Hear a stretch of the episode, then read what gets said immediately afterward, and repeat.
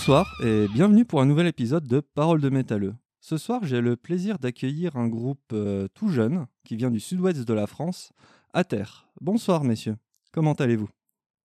Ça va bien, merci. Bonsoir. Bonsoir, Jérôme. Salut, Asmod, ça va bien.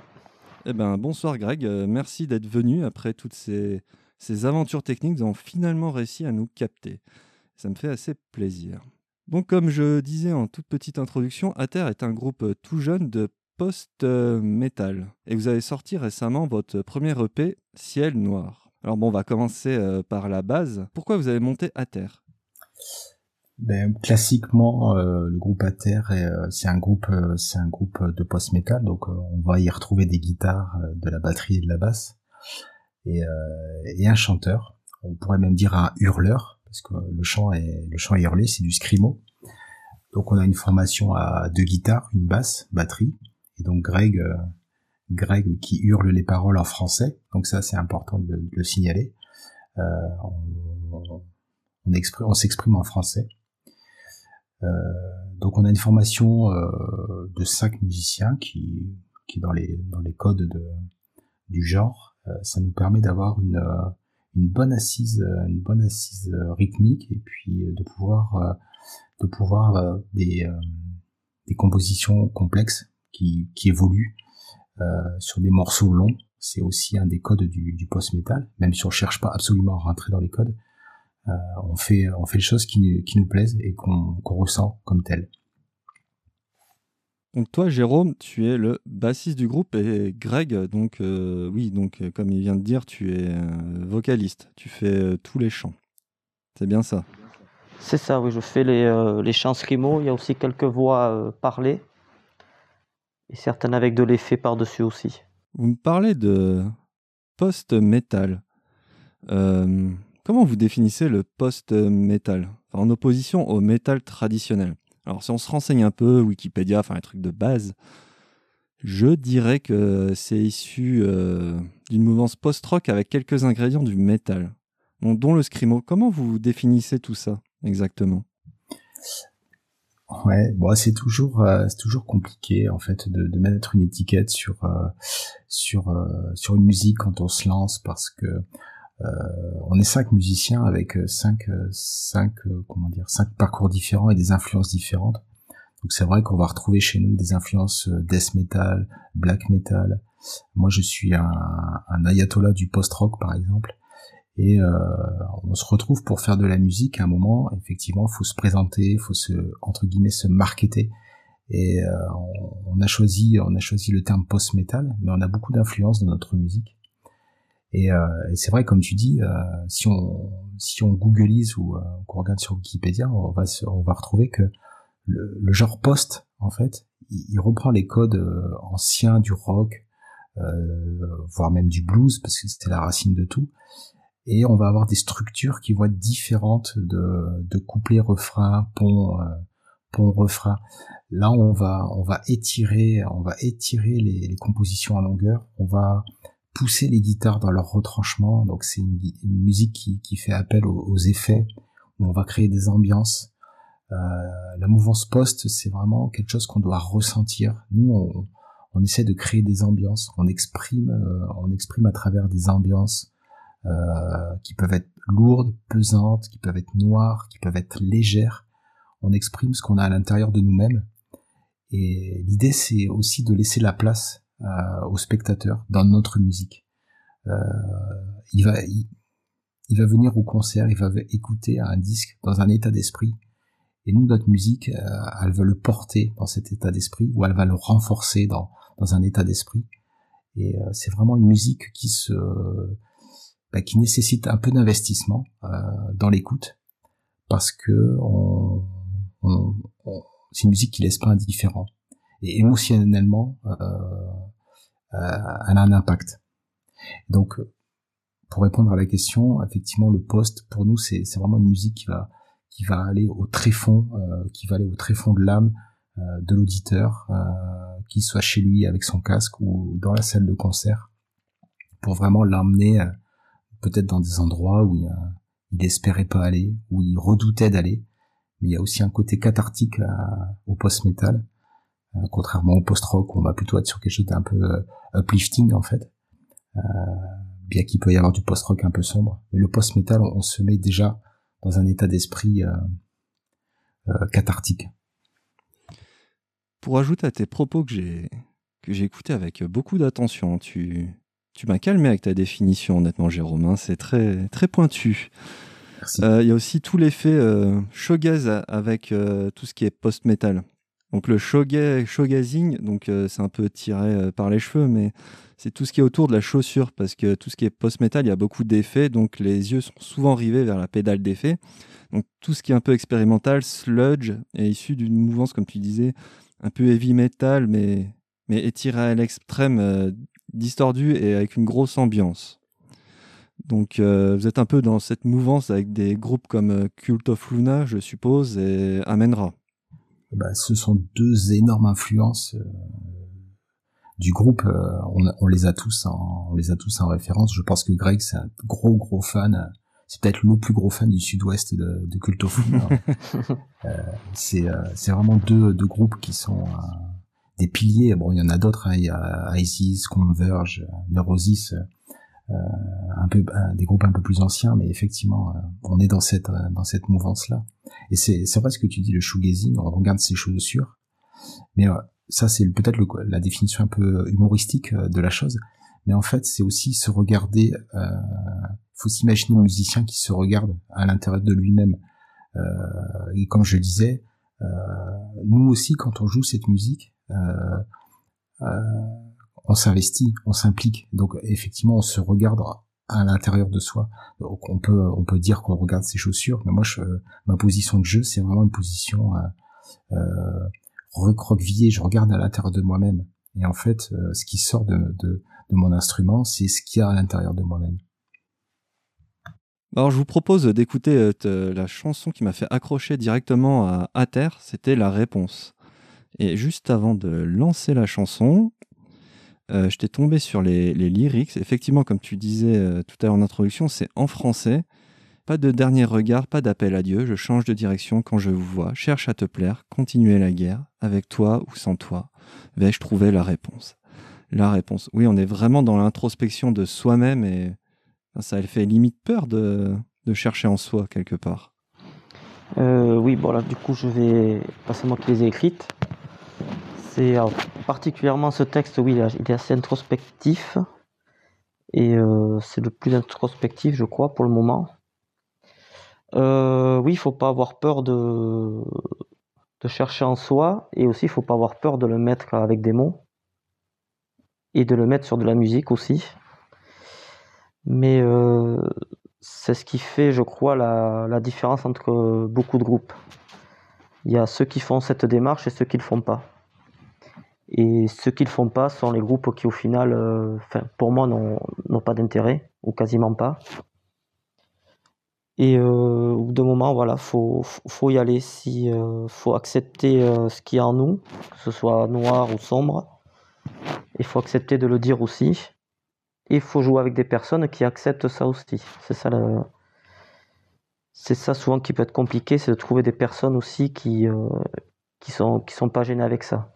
Voilà, donc nous c'était le deal, deal au départ. Voilà, on, fait ça. Moi je leur ai dit ce, ce, sera comme ça et si vous êtes ok, on, y va ensemble.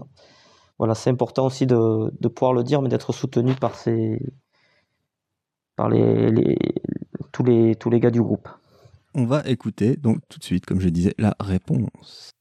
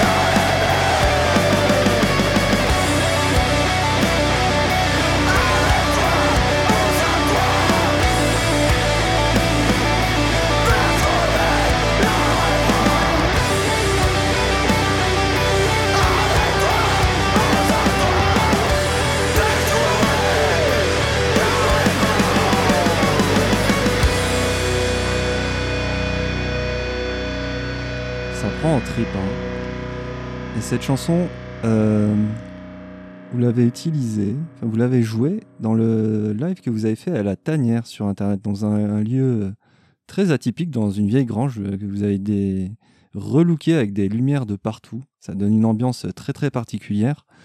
Et durant ce live, vous attaquez avec ça et on est tout de suite dans l'ambiance. On a envie de trouver la réponse quelque part. Comment s'est fait votre euh, rencontre avec la tanière? Comment est apparu ce projet? Euh, alors en fait, euh, Jérôme, euh, il avait déjà joué avec euh, son autre groupe Way for Nothing. Et, et moi de mon côté, je connaissais la tanière parce que c'est pas loin de, chez moi en fait. hein. Ça habite à une quinzaine de minutes de chez moi, donc je connais ceux qui, font ça. Et voilà, donc du coup, on a décidé de, faire cette vidéo. On a trouvé un créneau et on l'a fait. Et comme tu dis, on a mis une, petite ambiance personnelle avec des lumières et une croix, euh, une croix euh, inversée au sol. Voilà. Parlant de croix inversée et le sol, euh, d'où vient le nom à terre Alors à terre, en fait, euh, c'est au début un titre d'une chanson que j'avais, enfin, des paroles en fait. Et euh, donc il est arrivé le moment fatidique où il faut décider d'un nom de, de groupe. Donc on a mis les idées qu'on avait. Bon, moi j'en avais plusieurs. Et euh, notamment deux qui ressortaient du lot. Il y avait euh, à terre et une autre idée. Donc euh, voilà, on est cinq dans le groupe. J'étais, euh, il y en avait quatre qui voulaient à terre et un qui voulait l'autre idée. Donc celui qui voulait l'autre idée, c'était moi. et, et après, bon, voilà, j'ai fait, je me suis dit, ok, je vais me plier à la vindicte populaire. du coup, on a plié à terre et finalement, c'est un bon choix quand j'y repense. Je, voilà, je trouve que le nom est cool. euh, voilà, donc ils ont bien fait d'insister. Et quelle est la signification de à terre Euh, donc à terre, en fait, pour moi, c'était, euh, ça signifie vraiment le fait de d'être euh, entre deux, de pas être complètement fini, mais bon, bien sûr, de pas être au mieux. En fait, et on est cette espèce de d'état entre deux qu'on bon, pas mal de, de gens peuvent connaître. Il y a des fois, voilà, on est on est vraiment, euh, on n'en peut plus, on, en a marre, on et on est prêt à lâcher, quoi. On peut, on est prêt à basculer euh, du mauvais côté. Et voilà, c'est cet état entre deux, on est à terre, quoi. Faut, la symbolique, c'est très vrai, voilà, faut vraiment. euh, c'est le mec qui, voilà, qui a quatre pattes, euh, ou, ou- la femme aussi, qui a quatre pattes, voilà, par terre, dans la terre. Est-ce qu'il va se relever ou est-ce qu'au contraire il va chuter? C'est ça, c'est ça la question. C'est voilà, ça on le retrouve pas dans quasiment toutes mes paroles. Il y a toujours un petit peu ce ça derrière mes paroles, ce, cet entre-deux euh, est-ce qu'on va se relever ou est-ce qu'on est fini? Euh, les questions qu'on se pose à, ce moment-là? Comment trouver la motivation ou justement qu'est-ce qui va nous faire basculer encore, euh, encore plus dans, dans le noir, dans voilà. Donc à terre, c'est tout ça. Et après, il y a aussi le moteur. Bon, ça correspond bien aussi à la région où on est, dans le sud-ouest, qui est une région qui a beaucoup de campagnes, beaucoup de forêts, beaucoup de plages. Donc et, voilà, la montagne aussi. Donc on a tout, on a tout ça nous euh, dans notre région et du coup euh, le moteur aussi euh, correspond à ça. Quel a été l'accueil de votre euh, EP Ben, L'EP a été euh, a été très très bien accueilli. On a eu euh, on a eu des très bons retours. On a choisi de le, le sortir exclusivement en digital euh, à sa sortie. Donc les euh, on va on va bientôt le, le sortir en, physique avec un un packaging en papier recyclé sans cellophane donc euh, proche euh, proche de la terre et respectueux de la terre. Euh, on a choisi de le sortir en sur les plateformes en fait et euh, on n'a pas eu une, une action de comment dire de promotion énorme. Euh, il y a eu un très très bon euh, bouche à oreille qui s'est fait dans la communauté. Alors c'est vrai que nous on est tous plus ou moins issus de d'une communauté de musiciens, donc euh, par nos contacts on a pu on a pu diffuser notre musique. Et puis on a eu des très bonnes surprises qui sont venues euh, bah, qui sont venues d'outre-Atlantique et donc maintenant euh, de l'autre côté des Alpes puisqu'on parle avec euh, quelqu'un qui se trouve en Suisse. On a on a eu aussi, alors on va le citer, on a eu aussi Jean-Michel Labadie, le, le, bassiste de Gojira, qui a qui a vraiment accroché sur notre sur notre EP, qui nous l'a fait savoir et on a eu la chance de, pouvoir faire une résidence là dernièrement avec lui à, la Tabale à Biarritz, une très très très belle salle avec une équipe euh, formidable. Et euh, il a pu nous dire euh, en face à face tout le bien qu'il pensait de cette EP. Et, quand on reçoit un message, on, pourrait on pourrait être un petit peu méfiant de, de comment dire de l'authenticité des propos. Mais là, d'avoir Jean-Michel en face de nous, ben, on a pu vraiment ressentir qu'il était euh, sincère et qu'il avait travaillé le, P, qu'il l'avait écouté, réécouté et encore écouté. Et ça, ça fait vraiment plaisir. Et, euh, et, là, on se dit qu'on est sur, euh, bah, sur le bon chemin, qu'on a trouvé une très bonne formule et que finalement, bah, les cinq ingrédients du groupe, bah, ça forme, ça forme une belle, une belle alchimie. Et euh, bah, depuis qu'on a sorti notre EP en digital, on a vraiment des, des retours euh, dans tous les sens. On a des radios qui s'intéressent à nous, on a des, des fanzines qui s'intéressent à nous. Bah, on a donc des euh, euh comment dire des intervieweurs qui s'intéressent à nous. On a euh, quelque part, on, attire, on attire plein de, de bonnes, de bonnes ondes. Et je pense que ça, ça confirme qu'on est, qu'on est dans le bon chemin.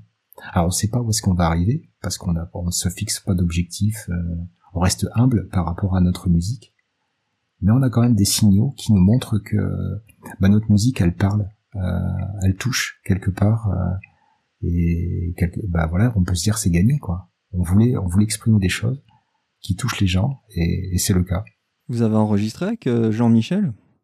Alors avec Jean-Michel, on a fait euh, donc ce qu'on appelle une résidence d'artistes. Euh, donc là, le, propos, euh, il y a plusieurs résidences d'artistes, mais là pour nous, le, propos c'était de, se mettre en condition de concert et de travailler à la scénographie, de professionnaliser un peu nos prestations. Donc Jean-Michel, il a eu ce, regard de, je vais dire, de vieux routard du métal.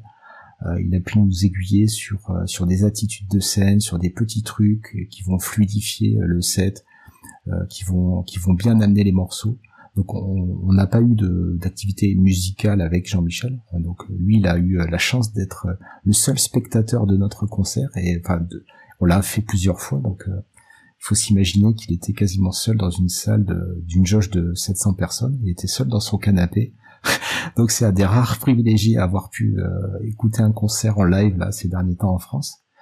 Euh, mais il avait vraiment ce regard pointu. Donc, je dis, il était dans son canapé, mais il n'a pas hésité à se lever, à bouger dans la salle, à venir euh, au pied de la scène, à écouter le son dans tous les sens. Vraiment une approche très professionnelle et très euh, très constructive.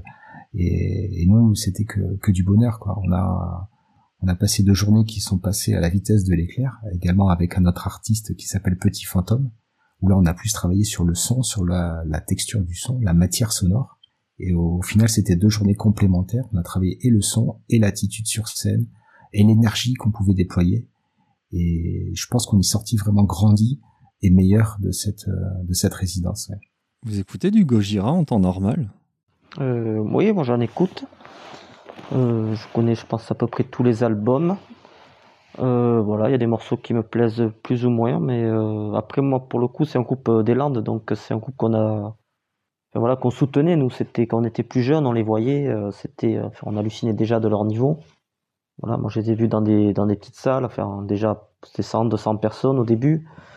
Et euh, enfin, c'était vraiment une claque de fou, quoi. Quand ils avaient 15-16 ans déjà, c'était bon, pour du pur death metal, c'était assez impressionnant, quoi. Si on revient à votre EP, il y a une chanson qui m'a fait triper au niveau parole c'était Bordeaux Traumatisme. Alors pourquoi elle m'a fait triper? Parce qu'il y a, dans les paroles, il y a 58 rues de Mirail à Bordeaux. Donc j'ai cherché euh, sur mon gentil ordinateur, je suis tombé sur le Heretic Club. Est-ce que ça a un quelconque rapport?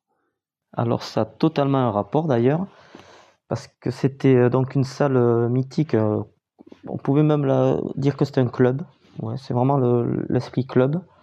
Donc avec le, le coin bar en haut et en bas on descendait dans une salle équipée qui devait faire 150 ou 200 places, je pense.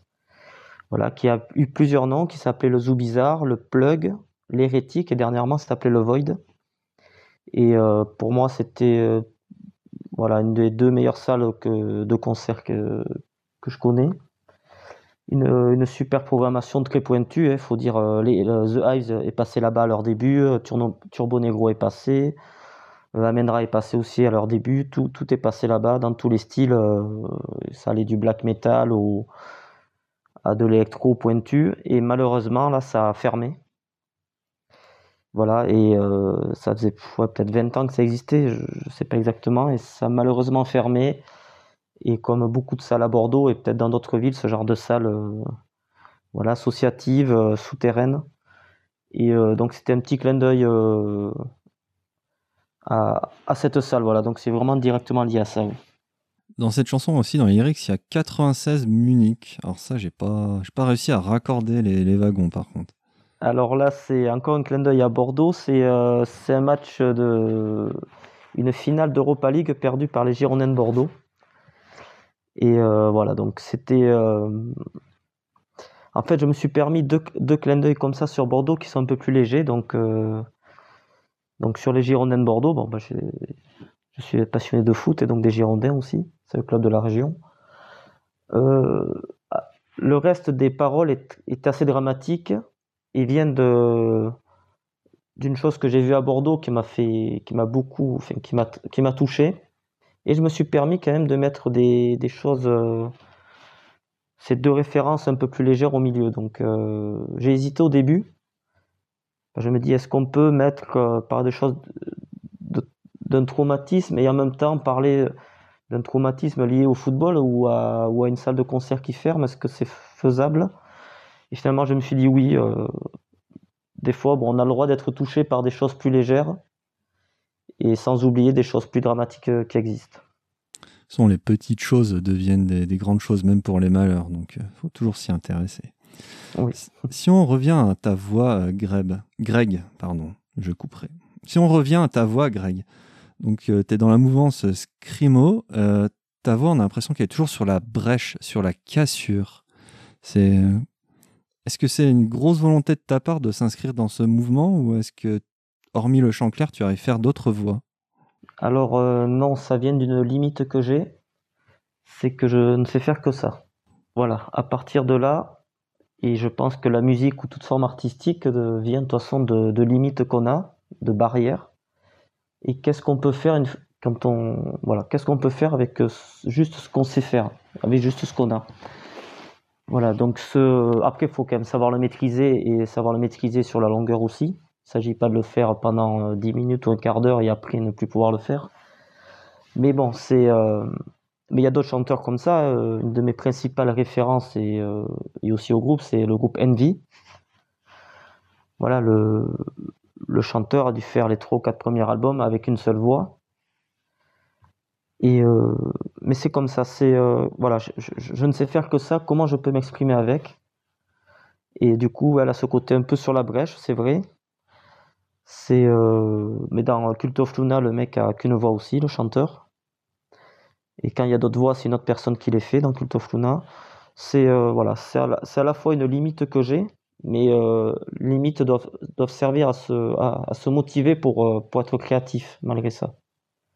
Voilà. Et après, le chant, c'est le chant, mais c'est aussi les paroles et c'est où poser sa voix, à quel moment sur la musique.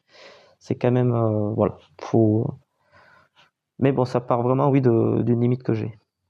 Quelle est la chanson dont vous êtes le plus fier euh, pour le moment? Vous en avez trois, mais vous en avez sûrement d'autres en stock parce que ça m'étonnerait que vous ne sortiez pas un autre EP ou un, album tout court. Euh, ben, donc oui, tu as raison, on a d'autres morceaux en stock. Et donc, on a le projet d'un autre EP, éventuellement d'un album. On a quelques contacts aussi euh, avec deux, petits labels pour un vinyle. Mais sinon, le morceau le plus fier, je. Je sais pas trop. Pense que je dirais pour moi la, réponse comme ça. C'est celui qui me procure le plus d'émotions à jouer. Et j'adore le final avec euh, quand il y a vraiment tout la mélodie de guitare plus le riff plus le chant, il y a tout en même temps. Ça me, moi je dirais celui-là parce qu'il est euh, très personnel dans les paroles et que et que voilà, il me procure le plus d'émotions à jouer. Après, je sais pas ce que dirait Jérôme. Ben, pour ma part, ouais, j'aurais du mal à départager euh, l'éternel retour et, la réponse pour la réponse pour les mêmes raisons que, que vient d'évoquer Greg. C'est vraiment un, un morceau qui qui, qui qui nous plonge, enfin qui moi personnellement me plonge vraiment au plus profond de moi-même, mais pas forcément dans les profondeurs inquiétantes, hein, mais vraiment dans au cœur de moi-même, dans, dans le comment dire, on est à l'os quoi. C'est vraiment Jérôme. Et puis euh, il y a l'éternel retour qui euh, qui pour moi euh, c'est vraiment un morceau très post qui qui va être très très long où on va avoir une répétition d'un riff lourd. Mais quand je dis lourd, c'est c'est très lourd. pendant pendant plusieurs minutes, pendant plusieurs dizaines de mesures, et le fait de répéter ce riff lourd on, arrive à une forme de, de transe en fait, où euh, quelque part nos, nos, gestes deviennent automatiques et on prend un, on prend un rythme. Euh, notre corps se met sur le rythme de la musique et là on fait, on fait, euh, bah on fait corps avec la musique. et vraiment le, le final de l'éternel retour, c'est c'est vraiment un, un, gros kiff sur scène de le jouer quoi on a, c'est un morceau qui est pas très rapide, donc on a le temps d'installer le rythme, on a le temps de, de, de comment dire, de, de, contracter les muscles, de, de, de, relâcher les muscles. Et en fait, c'est ce cycle contraction, décontraction.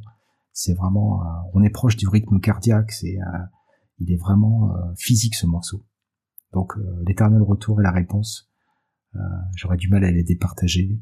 Bordeaux traumatisme également, il est très agréable à jouer parce que justement il est différent des autres et, c'est comme une petite euh, récréation. Euh, comme disait Greg, il y a, y, a, y, a, y a, des petites références qui sont plus légères. Euh, donc voilà, je réponds pas vraiment à la question parce que les trois morceaux de l'EP pour moi ils sont ils sont très bons et ceux qui arrivent sont au moins aussi bons.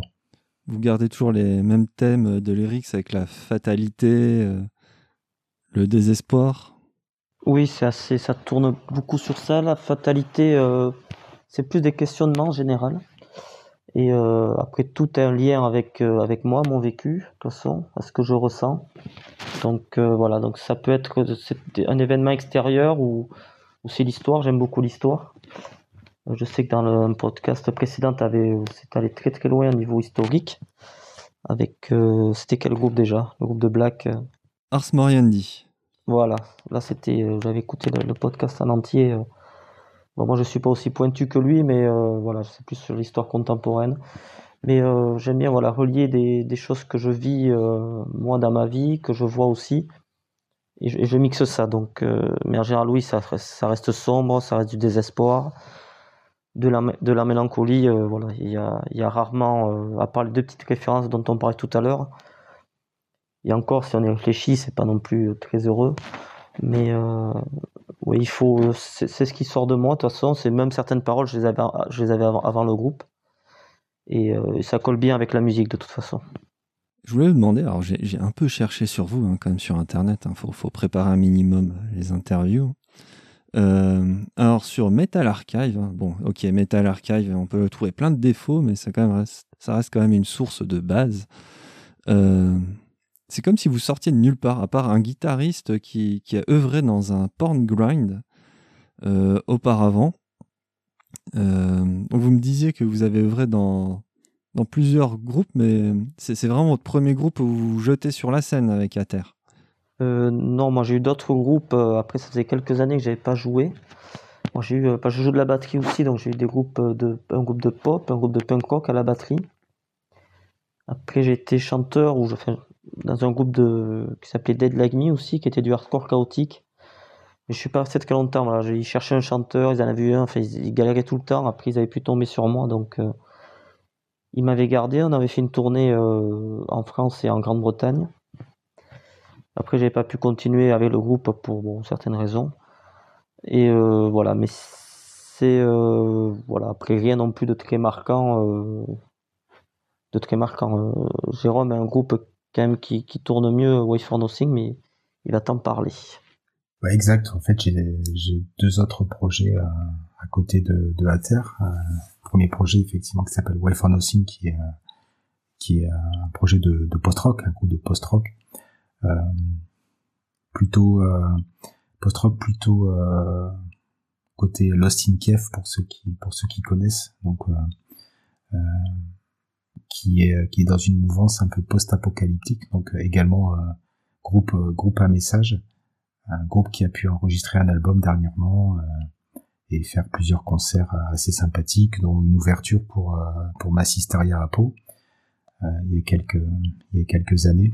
Donc un groupe avec une, une renommée locale assez sympathique. Et puis un autre groupe également basé dans les Landes qui s'appelle Ben, où là on est plus sur euh, sur un, un rock euh, plus classique, indépendant, et qui euh, qui qui en est assez assez prémices et qui qui commence à à prendre à prendre son Comment se passe votre processus de composition à plusieurs?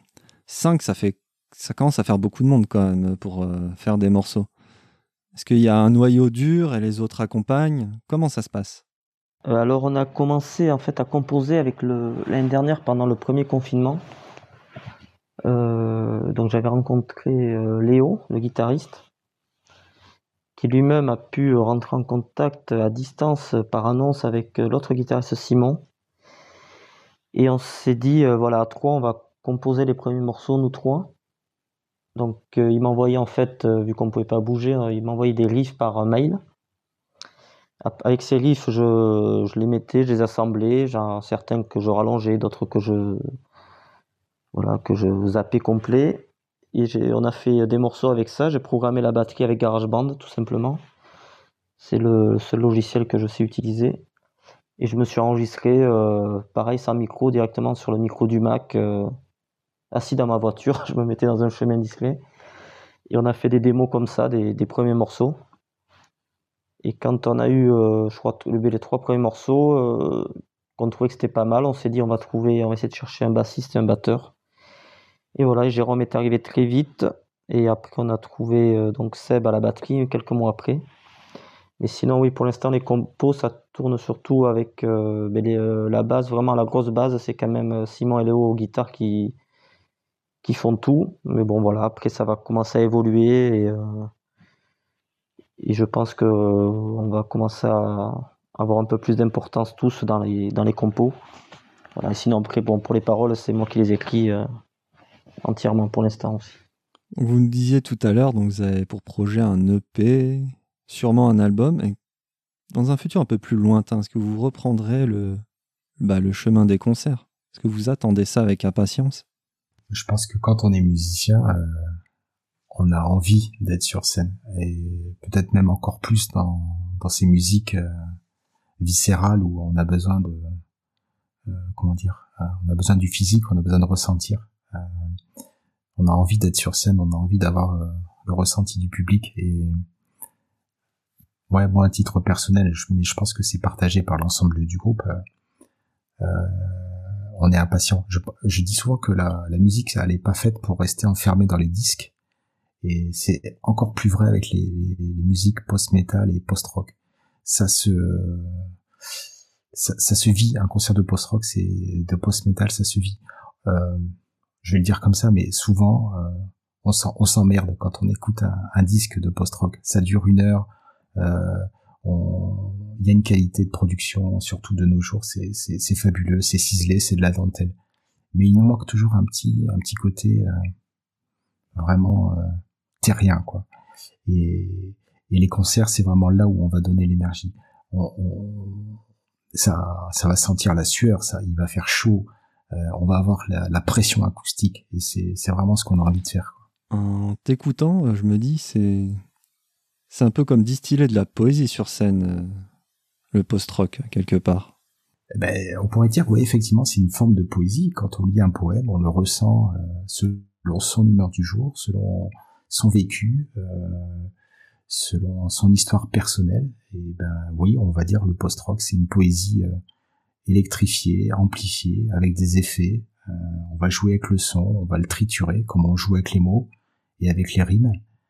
Et quand on va quand on va envoyer une grosse réverbe, eh ben ça va peut-être toucher quelqu'un droit au cœur. Et souvent, quand on va à un concert de post-rock, de post-metal, de musique post en général. Et je vais le dire comme ça, c'est pas parce qu'on fait de la musique euh, bruyante qu'on n'est pas sensible. Et souvent, ça met les larmes aux yeux, quoi, parce que ça vient nous raconter quelque chose. Et peut-être qu'il y a 105 décibels dans, dans la salle, mais ça nous chuchote à l'oreille. Et, et puis voilà, ça nous, ça nous émeut, quoi. Et pourquoi, enfin, pourquoi on n'irait pas, enfin, on va au concert pour être ému, quoi, pour avoir de, de l'émotion. Et, et, voilà, c'est ce qu'on va essayer de faire et je suis convaincu qu'on va réussir à le faire. Nous, déjà, ça nous, ça nous transcende, donc on va transmettre ça. Quel est le groupe qui vous a le plus influencé, mais qui ne fait pas du post-metal ni du post-rock? Euh, Alors moi, à titre personnel, alors pardon, ouais, moi c'est Deftones. Euh, découverte de, de Deftones. Euh, alors là, je vais, je vais faire appel à la nostalgie, mais il y, avait un temps sur une chaîne française qui s'appelait M6, du temps où elle passait de la, C'était il y a longtemps. de qualité. Il y avait des nuits, des, oh oui, il y a très longtemps. Il y avait des nuits de clips la nuit du métal, la nuit de, du rap, la nuit de ceci, la nuit de cela. Et moi, en plein milieu d'une nuit du, euh, du métal, je suis tombé sur euh, Seven Words de Deftones. Et depuis, euh, Deftones, c'est c'est quasiment mon groupe île déserte, quoi. White Pony, leur album, enfin c'est c'est un pilier, quoi. C'est un pilier de la musique avec des, des collaborations qui sont qui sont prestigieuses et puis l'écriture de, de, des morceaux est fabuleuse, quoi. Et Deftones, c'est en dehors de, de, la mouvance post, c'est euh, c'est mon groupe préférence. Et toi, Greg? Euh, Alors moi, qui m'influence pour le groupe, alors mes groupes préférés, en général, c'est les groupes de punk rock, c'est ce que j'écoute le plus. mon groupe préféré, c'est Bad Religion. Euh, après, j'écoute, bon, moi j'ai beaucoup écouté aussi du hardcore classique, Madball, tout ça. J'ai aussi du heavy, Megadeth, je suis assez fan. Mais après, mais, mais bon, si vraiment on parle d'influence dans le groupe, je dirais que c'est Alain Bachung en fait. Bachung? Ouais. Ah bon, pourquoi? C'est euh, bon, déjà je suis fan de, de lui, je suis euh, de ses paroles aussi, même si euh, les trois quarts de ses paroles il avait, il avait un auteur.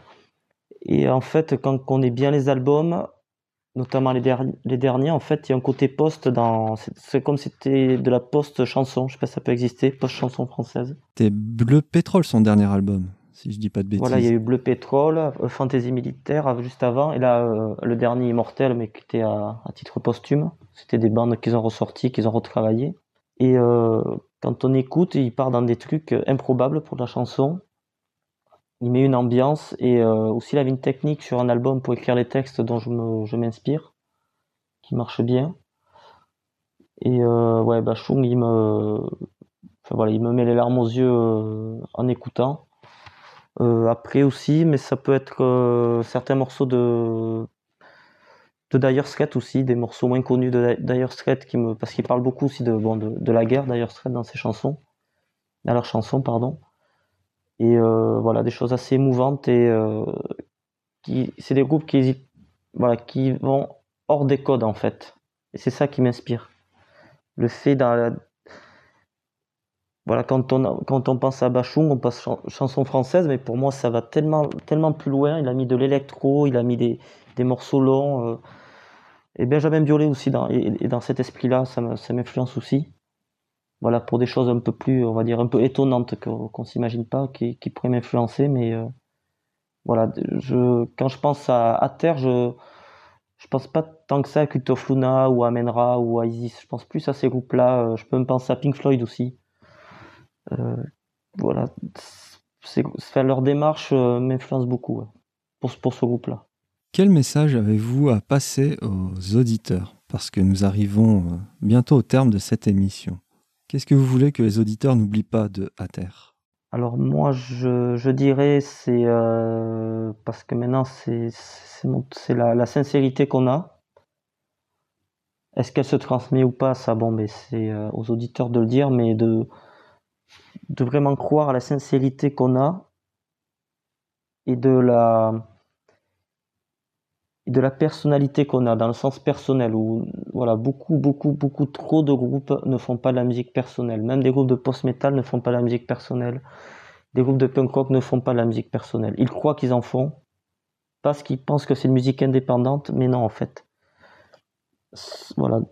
Déjà le fait, bon, comme tu le dis au début, de chanter en français, pour moi, c'est euh, important. Et dès qu'un groupe français chante en anglais, déjà, il sort de, sa, de cette démarche personnelle. Donc euh, voilà, je, moi, c'est ça que j'ai envie qu'ils retiennent, que Si on est maladroit sur des morceaux, si y en a, ça le fait pas tant que ça, ça je ne sais pas, et à la limite, pourquoi pas, mais, euh, mais qui, voilà, qui croit notre sincérité. Et toi, Jérôme? Euh, ouais, une notion qui reçoit, qui rejoint la, la sincérité. J'aurais dit l'authenticité, mais en fait c'est connexe. Effectivement, euh, moi j'essaye d'être authentique sur scène euh, derrière mon instrument. Euh, Greg a parlé de ses limitations en termes de voix. Moi c'est pareil, j'ai pas, j'ai pas un très très gros niveau en basse et j'ai pas envie d'avoir un très gros niveau parce que ce que je fais, euh, c'est suffisant pour transmettre ce que j'ai envie de transmettre. j'ai pas envie que ça soit trop compliqué à écouter. Euh, moi, mon rôle à la base, c'est d'amener une fondation. Et je pense que, que que ma technique me permet de le faire. Donc, je suis authentique. J'essaye pas d'avoir un niveau supérieur à ce que je ce que je peux faire. En, studio, on a fait exactement ce qu'on fait sur scène et vice versa, parce que parce que c'est moi, c'est c'est mon mon niveau de musicien, mais c'est aussi euh, ma manière de m'exprimer, simplement euh, et sans sans complexité. Donc je, ouais, je retiendrai ça, sincérité et authenticité. Bah, je vous remercie, messieurs. Je vous souhaite une bonne soirée. En tout cas, à terre a été euh, bah, mon coup de cœur euh, post-metal début de l'année, alors que je suis plutôt un gros euh, blaqueux et un gros déceux. Quoi. En tout cas, je, je vous remercie de votre disponibilité et puis, puis je vous dis à très bientôt et j'espère que vous allez nous sortir assez rapidement un EP ou un album quand même. Merci, à toi, Asmot, et euh, bonne continuation. Je reste à l'écoute de tes podcasts.